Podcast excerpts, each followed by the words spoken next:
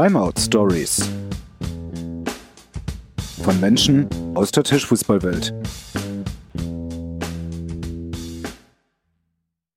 Vielen, vielen Dank, Holger, für die Einladung. Ich fühle mich wirklich geehrt, dass ich gefragt worden bin.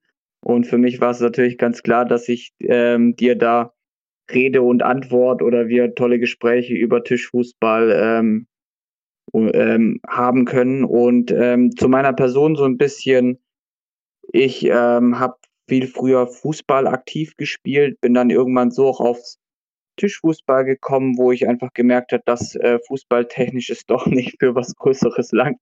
Habe ich mir irgendwie ein neueres Hobby gesucht, weil das auch sehr zeitintensiv war und auch die Knochen immer nicht mehr ganz so mitgemacht haben, wie ich es wollte. Ähm, bin ich zum Tischfußball gekommen, ähm, erstmal so kneipentechnisch und so. Mir als so Person sonst, was ich sehr, sehr gerne mache, ich bin sehr gerne in der Natur. Ich äh, spaziere sehr, sehr viel und gehe auch laufen und joggen. Und ähm, genau, selber beruflich bin ich ähm, im sozialen Bereich tätig, ähm, jetzt gerade aktuell mit schwer erziehbaren Jugendlichen. Und ähm, genau, das ist so ein bisschen grob so ein kleiner Einblick über meine Person. Ich hoffe, Holger, das langt so als Einblick. Ich weiß es nicht. Aber sonst vielleicht später auch gern mehr. Herzlich willkommen zu Timeout Stories, Episode 6. Bei mir zu Gast ist Luan Münchberg, baden-württembergischer Landesmeister im Einzel und Doppel. Auf der Players for Players Tour 2018 mischte er mit seinem Doppelpartner die Szene auf und erließ einen bleibenden Eindruck. Mit der Mannschaft des VfL Sindelfingen gelang der Hattrick als Landesmeister und er sammelte zwei Jahre Erfahrungen in der deutschen Bundesliga. Was Sozialpädagogik mit Kickern zu tun hat und wie sich Luan unter den Top 10 der verhaltensoriginellsten Menschen der Tischfußballwelt einstuft. Ich bin in Berlin aufgewachsen und ähm, meine Eltern sind dann später mit mir Richtung Bodensee-Region und ich hatte es dann mit, ähm, mit 16, 17 verschlagen in diese Gegend. Und ähm, ich fand es auf jeden Fall auch total witzig, als man dann sich am Tisch begegnete und man merkte, irgendwie hat man in der gleichen Gegend total gelebt. Ja, und das ist ja wirklich ein ganz, ganz kleines Dorf, wo irgendwie gefühlt jeder jeden kennt, aber wir uns irgendwie noch nie gesehen haben oder sonst was. Ähm, und das fand ich irgendwie ganz lustig, wie Kickern einfach wirklich verbindet irgendwie, dass man Leute kennenlernt. Ach, ach du hast da auch gewohnt und dort. Ähm, und das so ähnlich ging es mit dir eben auch so. Das habe ich, ich fand das, ich fand das immer ganz witzig, was für Leute man äh, kennenlernt ähm, und wo die alles gelebt haben und in welchem Kaff so. Äh, das ist ja sehr interessant. Ich selbst bin im ländlichen Bildstein aufgewachsen. Da ging ich als Grundschulkind beim Bauern vorne an der Straße noch frische Milch holen. In der nächstgrößeren Stadt Herrenberg fand ich mit 13 Jahren meine Heimat im Jugendhaus. Die Menschen dort gaben mir den Anstoß, Sozialpädagoge zu werden. Nun arbeite ich seit 14 Jahren in einer Sonderschule mit verhaltensoriginellen Kindern und Jugendlichen. Eine zweite Leidenschaft, die wir teilen. Ja, also ver verhaltenskreativ ist, ähm, sage ich mal, wenn man mit seinem Verhalten nicht der Norm ähm, nachlebt und ähm, aber mit, mit diesem Verhalten immer wieder aneckt in der Gesellschaft. Ähm, das sehe ich so ein bisschen als Verhalten kreativ, so wie der ein oder andere am, am Kickertisch ähm, aneckt, ja ähm, sehe ich ihn durchaus auch als verhaltenskreativ. und und ähm, ich denke, ähm, das kann auch, darf auch zu bestimmten Rahmen immer sein, solange man eben ähm, in der Gesellschaft trotzdem klarkommt. Und das tun die äh, Kinder, Jugendlichen, die ich zumindest äh, betreuen darf, tun das eben erstmal nicht. Ähm, die ähm, ecken sehr wohl ähm, an in der Gesellschaft und so massiv, dass es eben auch mit Konsequenzen einfach mit sich bringt, wie Schulausschlüsse oder etc. Und das ist eben mein spannender Job, ähm, sie so gut vorzubereiten auf äh, das Leben, ähm, dass sie zumindest ähnliche Chancen haben wie Kinder, Jugendliche, die bei ihren Eltern aufwachsen. Was sie daraus machen, ist natürlich ihre Entscheidung. Aber das würde ich so ein bisschen als verhaltenskreativ bezeichnen. Würdest du dich auch als verhaltenskreativ bezeichnen? Ja, durchaus. durchaus. ähm, durchaus. Ähm, das, das Tolle ist, dass, dass ich gelernt habe, ähm, meine Verhaltenskreativität, wenn ich es so nenne, ähm, so im Griff durchaus auch wieder zu haben, dass ich ähm, gut in der Gesellschaft klarkomme. Ja, zumindest beruflich als auch privat. Ähm, vielleicht am Kickertisch es nicht jeder so, dass ich, dass ich klarkomme, das, das weiß ich nicht. Ähm, das kann durchaus sein. Aber ich glaube, auch da habe ich ähm, einiges dazugelernt und ähm, kann ähm, immer, immer ähm, eher durch den ähm, Sport Tischfußball aufsehen äh, erregen und nicht unbedingt durch die Verhaltenskreativität. Wenn es eine Rangliste der verhaltenskreativsten Tischfußballspielenden gäbe, würdest du dich unter den Top Ten sehen? Nee, da, das, das, das weiß ich tatsächlich nicht. Ja, da habe ich schon ganz andere spektakuläre Menschen am Tisch erlebt. Ähm, ich würde, ich würde es eher so grenzen, wenn es rein auf den, auf den Tischfußballsport äh, bezogen ist, rein was man am Tisch sieht, was man beobachtet und nicht was nach dem Spiel gesprochen wird, ähm, würde ich mich schon, schon eher höher einordnen, ja. Ähm, aber wenn es wenn es eben um Beziehungen außerhalb des Tischfußballs, sprich auch, man kennt sich zwar über den Tischfußball, aber mich kennt man mich auch privat, dann würde ich das überhaupt nicht einkategorieren in diese, in diese Richtung. Weil jeder, der mich privat kennt, weiß eigentlich, was ich, was ich eigentlich auch für ein lieber Mensch sein kann. So. Und ähm, ja, und, und, und deswegen würde, würde ich es eher als, als kompaktes nicht so sehen, aber wenn man nur die Spiele anguckt, hat man, kann man durchaus auch ähm, ähm, Spaß haben, dazu zu schauen. Mit dir hatte ich immer Spaß, egal ob gemeinsam im Finale in Freiburg gegen Adrian oder Björn oder gegen dich im Finale in Sulzbach, bei dem ich mit Pascal gespielt habe. Was gibt dir das Kickern und wie hat es dich persönlich weitergebracht? Mein Ziel war, mich, mich ganz schnell sportlich zu messen. Und plötzlich hatte ich nicht mehr diesen körperlichen Ausgleich wie beim Fußball, wo man einfach so einen Frust wegrennt, sag ich mal, ähm, ähm, habe ich dann plötzlich auch gemerkt, was, was für Emotionen ich als, als Mensch am Tisch habe und wie, wie wenig die ich im Griff habe.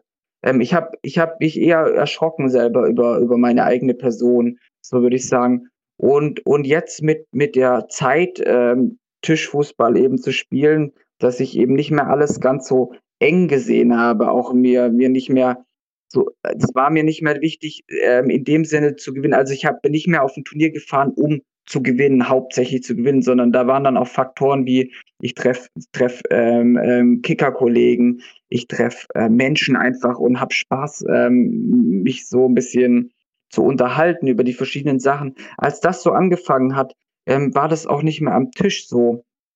Und ähm, ich habe natürlich auch äh, mich ähm, viel beschäftigt, wie kann man natürlich trotzdem die besten Leistungen abrufen.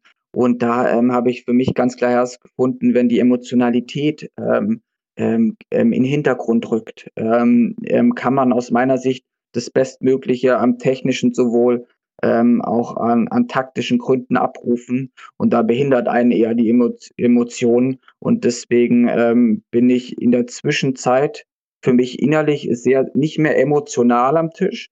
Nach außen wirkt es durchaus mal so, ähm, aber ich ähm, habe in der Zwischenzeit, dass ich sehr, sehr kontrolliert mit meinen Gedanken umgehe. Ja, das bekannte Mindset.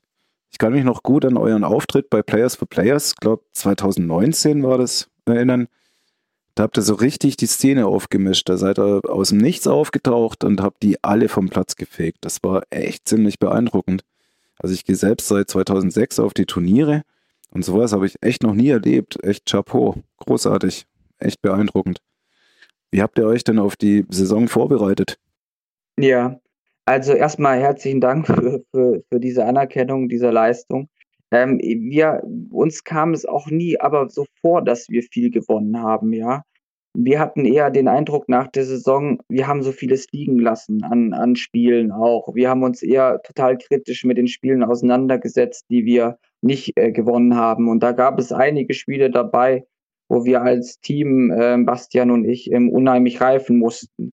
Ähm, wir, wir waren, sind beide ähm, durchaus auch emotional, wenn wir verlieren. Und ähm, da haben wir viele, viele Diskussionen miteinander geführt und mussten uns gut kennenlernen. Ähm, deswegen haben wir das gar nicht so als Riesenerfolg wahrgenommen. Ähm, weil wir eher die, die kritischen Punkte gesehen haben, wo, wo haben wir Spiele ganz doof verloren, ähm, wo haben wir auch Spiele total glücklich gewonnen, ähm, auch die haben wir sehr kritisch hinterfragt. Ähm, wir, wir waren aber äh, in dem Sinne nicht, nicht aus dem nicht, äh, Nichts gekommen, so, ähm, sondern wir, ähm, wir haben uns sehr gut vorbereitet. Wir haben sehr, sehr viele Challenger gespielt, davor ein Jahr lang. Ähm, wir haben die Challenger, ähm, das wissen viele nicht, nicht unbedingt auf Sieg gespielt. Wir haben viele taktische Dinge immer ausprobiert. Ähm, deswegen waren uns die Ergebnisse ähm, nicht ganz so wichtig auf diesen Challengern und ähm, Ligaspielen auch teilweise genauso, ähm, sondern wir haben uns vorbereitet auf, auf ähm, Turnierformen, auf PvP und, ähm, und somit kamen wir erstmal aus der Erfahrung nicht unbedingt aus dem Nichts. Und uns war durchaus bewusst, dass dieser Unbekanntheitsstatus trotzdem nach außen massive Vorteile bringen wird, weil wir haben uns ähnlich auf dem Level wie die guten Spieler gesehen, nicht wie die Top-Spieler, das war uns durchaus bewusst, aber wir wussten, dass wir so bis Platz 15, 20, ähm, die können wir alle schlagen. Und alles andere ähm, wird uns vielleicht gegen diese Top-Spieler eher einen Vorteil bringen, da wir unbekannt sind. Sie wissen nicht, wie wir spielen, sie wissen nicht, und auf welchen Logiken wir spielen. Und das haben wir durchaus bewusst ähm, durchgehalten, ähm, sogar ähm, TV-technisch durchgehalten. Wir haben sehr darauf geachtet, ähm, dass wir dass wir keine Spiele ähm, auf YouTube über uns zu finden sind. Das war später nachher nicht mehr alles so möglich. Aber das war durchaus ein taktisches Ding, dass wir gesagt haben, wir möchten nicht, nicht gefilmt werden. Wir möchten diesen, diesen Unbekanntheitsstatus so lange wie möglich erhalten haben. Wie ist es euch mit dem Bekanntwerden in unserer Tischfußballwelt gegangen? Man ist ja so eine kleine Subkultur und plötzlich so viel Erfolg war da, kann man sagen, Stars. Ja, so, so, so weit würde ich, würde ich gar nicht sehen, also, äh, gehen. Also eben, ich, ich äh, würde mich nie als Star betrachten, ja auch in der, allein weil ich den Tischfußball, ich finde, man, wenn man im Tischfußball gewinnt, ja, dann, dann ist man gut im, im Sport, aber ich sehe das nicht so als, als Star, so, ja, ich, ähm, ich finde, da gibt es ganz andere Menschen auf der Welt, die ich total als Stars äh, betrachte, ja, was sie gerade auch in der jetzigen Corona-Lage beruflich einfach leisten. Das sind für mich so die klaren Stars, deswegen ähm, ähm, hab, war, hat mich das irgendwie nie berühr, äh, berührt. Aber ich hatte mich selber im Tischfußball bis heute nicht, nicht als Topspieler gesehen. So nach wie vor. Ähm, ich ähm, glaube, ich kann äh, viele oder wir als Doppelt konnten damals auch später mit dem Sven viele ärgern.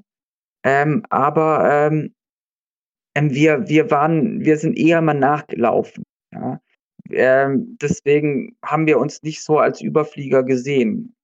Genau. Was wir aber gespürt haben, oder ich zumindest an meiner Person ist, ähm, ich habe nicht nur freundliche Worte bekommen. Also ähm, es gab einige, vielleicht hatte das mit Neid zu tun, die eher sehr provokant gegenüber mir aufgetreten sind. Ähm, und ähm, das fand ich sehr, sehr schade.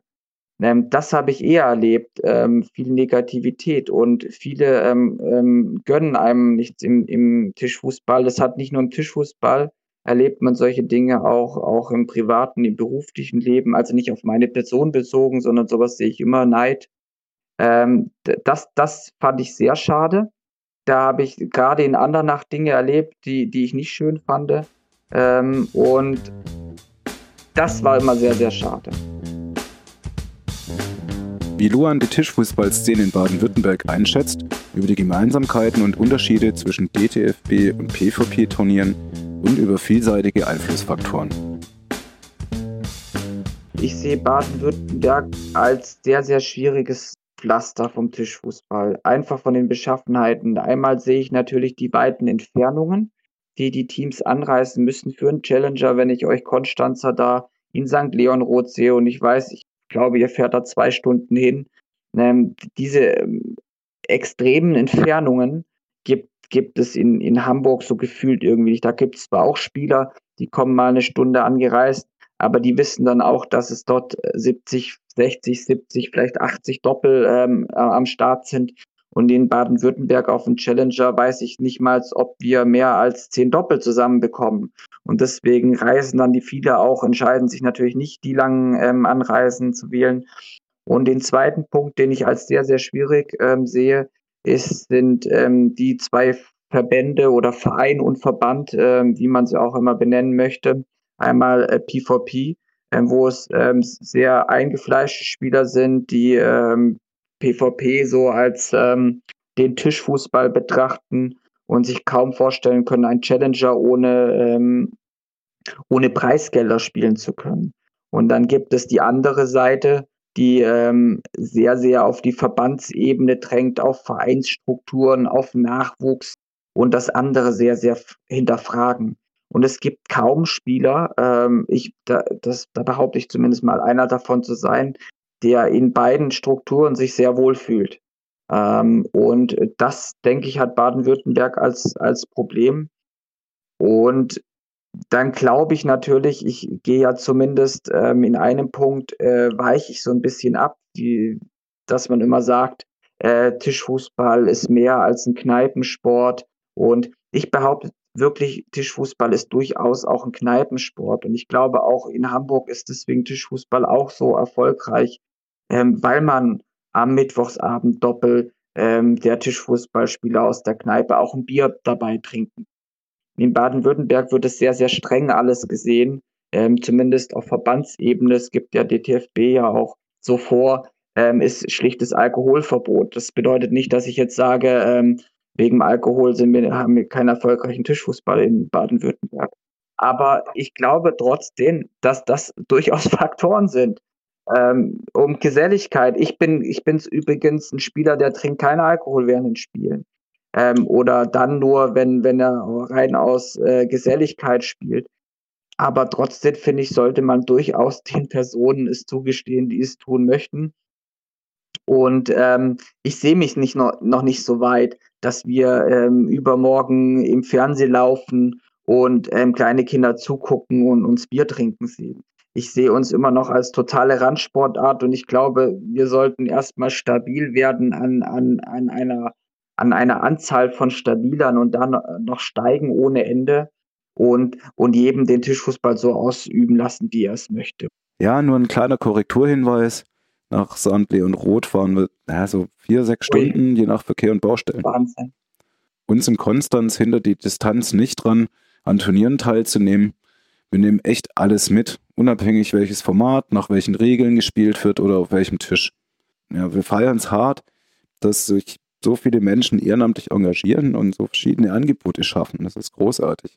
Was mir da noch echt ein bisschen fehlt, ist, dass wir uns gegenseitig mehr Anerkennung und Wertschätzung schenken. Ich finde, da müssen wir uns viel mehr gegenseitig pushen. Ab, ab, Absolut. Ähm, das ist ähm, schön, dass du es ansprichst. Ähm, das ist nämlich ein bisschen untergegangen in meinen Gedanken. Ich sehe durchaus auch so, dass die Vereine nicht über den Tellerrand hinwegschauen, ja, immer nur bei sich bleiben und nicht so dieses, diese Gemeinschaft leben in Baden-Württemberg. Das hat durchaus mit diesen Entfernungen zu tun. Wir sehen uns in Kon die Konstanzer sehe ich nur auf, auf einem Challenger ähm, oder nur auf der Liga oder auf einem Turnier. Ähm, wir würden uns aber ähm, höchstwahrscheinlich nicht abends in der Kneipe sehen. Ähm, somit ähm, sind und, und in Hamburg gibt es x, x Vereine, die im Kicks tätig sind.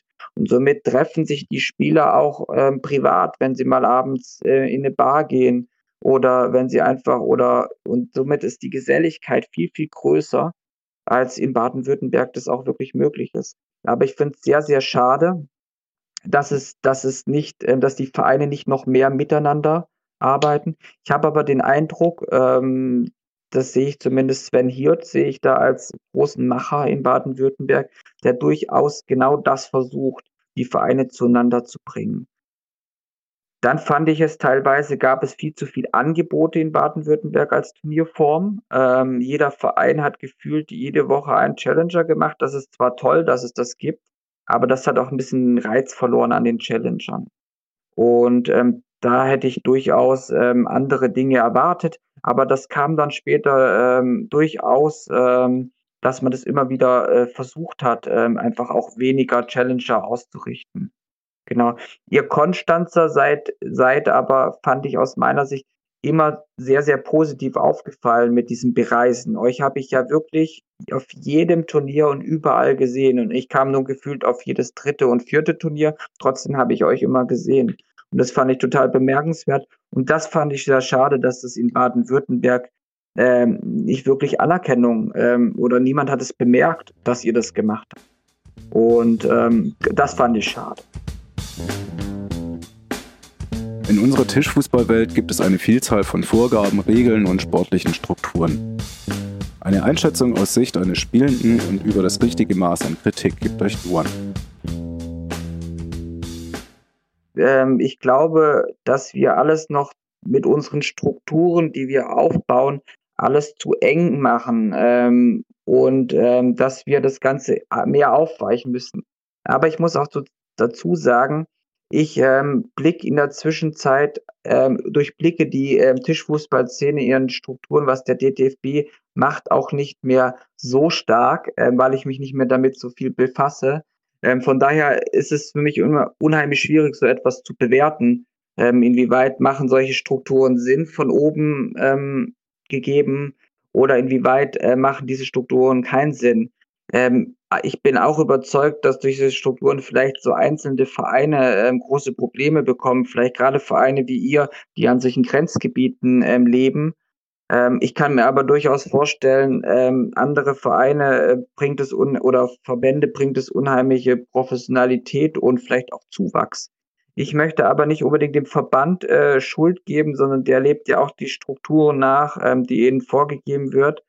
Und ähm, es ist auch immer unheimlich einfach, Ehrenamt, ähm, ehrenamtliche äh, Menschen ähm, zu kritisieren und immer zu schimpfen. Und das finde ich, machen wir unheimlich mit dem DTFB. Ich ähm, verdanke den ähm, Ehrenamtlichen unheimlich viel, dass sie das überhaupt machen. Und ich finde, die sollten viel mehr auch gelobt werden. Ähm, und aber durchaus äh, muss es auch erlaubt sein, Dinge kritisch zu hinterfragen. Das ähm, fördert ja auch ähm, den Tischfußball. Und das ähm, habe ich den Eindruck, ähm, ist ähm, zu wenig möglich oder es wird zu wenig Gehör, Hör, ähm, aufgenommen quasi. Ähm, Gehör geschenkt, so jetzt, genau. Trotzdem ähm, finde ich es manchmal mit dieser Kritik, die der DTFB abbekommt, teilweise auch fehl am Platz. Ich ähm, meine damit oft Menschen oder ich kenne einige, äh, die kritisieren permanent, ähm, ähm, tun sich selber ähm, überhaupt nicht ähm, ehrenamtlich engagieren. Und da, da frage ich dann schon auch irgendwann, wo ich sage, ähm, es wäre schon auch schön, wenn du mit dieser, mit diesem Elan, wie du kritisierst, permanent, ähm, auch ähm, dich ehrenamtlich zu betätigen. Deswegen ähm, möchte ich nicht jede Kritik äh, positiv erwähnen, weil es gibt durchaus Menschen, die missbrauchen diese Kritik und ähm, und es müssen sich ähm, eins Vereinzelte beim DTFB öffentlich auf Facebook rechtfertigen für Dinge, wo ich sage, oh, ah, sie hätten auch durchaus Besseres zu tun. Ich meine gar nicht konkret den Post ähm, vom Henry Schütte, war das, glaube ich, von Hamburg. Richtig? Henry Schütte heißt er? Henry Schütte, genau, hatte ähm, ja ähm, auch ähm, den DTFB kritisiert. Das fand ich eine unheimlich gute Diskussion, sowohl vom Henry Schütte als auch vom DTFB. Ähm, später dann, muss ich dazu sagen. Ich fand durchaus, dass man zumindest ähm, geantwortet hat, für mich viel zu spät und es auch nicht gut begründet hat. Aber ich fand, da hat man gesehen, dass man durch einzelne Stimmen von Kritik durchaus was bewegen kann oder auch ähm, ähm, ähm, Personen, die ehrenamtlich beim DTFB sich engagieren, durchaus Dinge zu hinterfragen. Und ich finde, das ist durchaus gelungen und aus meiner Sicht auf einer sehr, sehr respektvollen Ebene. Es war, es ist ja ein unheimlich emotionales Thema. Ich hatte aber nicht den Eindruck, dass die Leute ähm, beleidigend waren oder ähnliches. Ich fand es eine durchaus gelungene Diskussion. Ich weiß, dass es viele anders sehen. Viele fühlen sich da total angegriffen. Aber wenn man das objektiv von außen betrachtet, fand ich das eine sehr sachliche Diskussion und da sieht man, dass Kritik durchaus was bewegen kann, wenn Kritik auch begründet wird. Häufig wird einfach nur gesagt, ach, der DTFB ist alles doof oder PvP ist alles blöd. Und häufig wird nicht ähm, objektiv wirklich kritisiert und eben auch dann begründet. Das war Episode 6 mit Luan Münchberg. Vielen Dank fürs Zuhören und bis zum nächsten Mal bei Time Out Stories.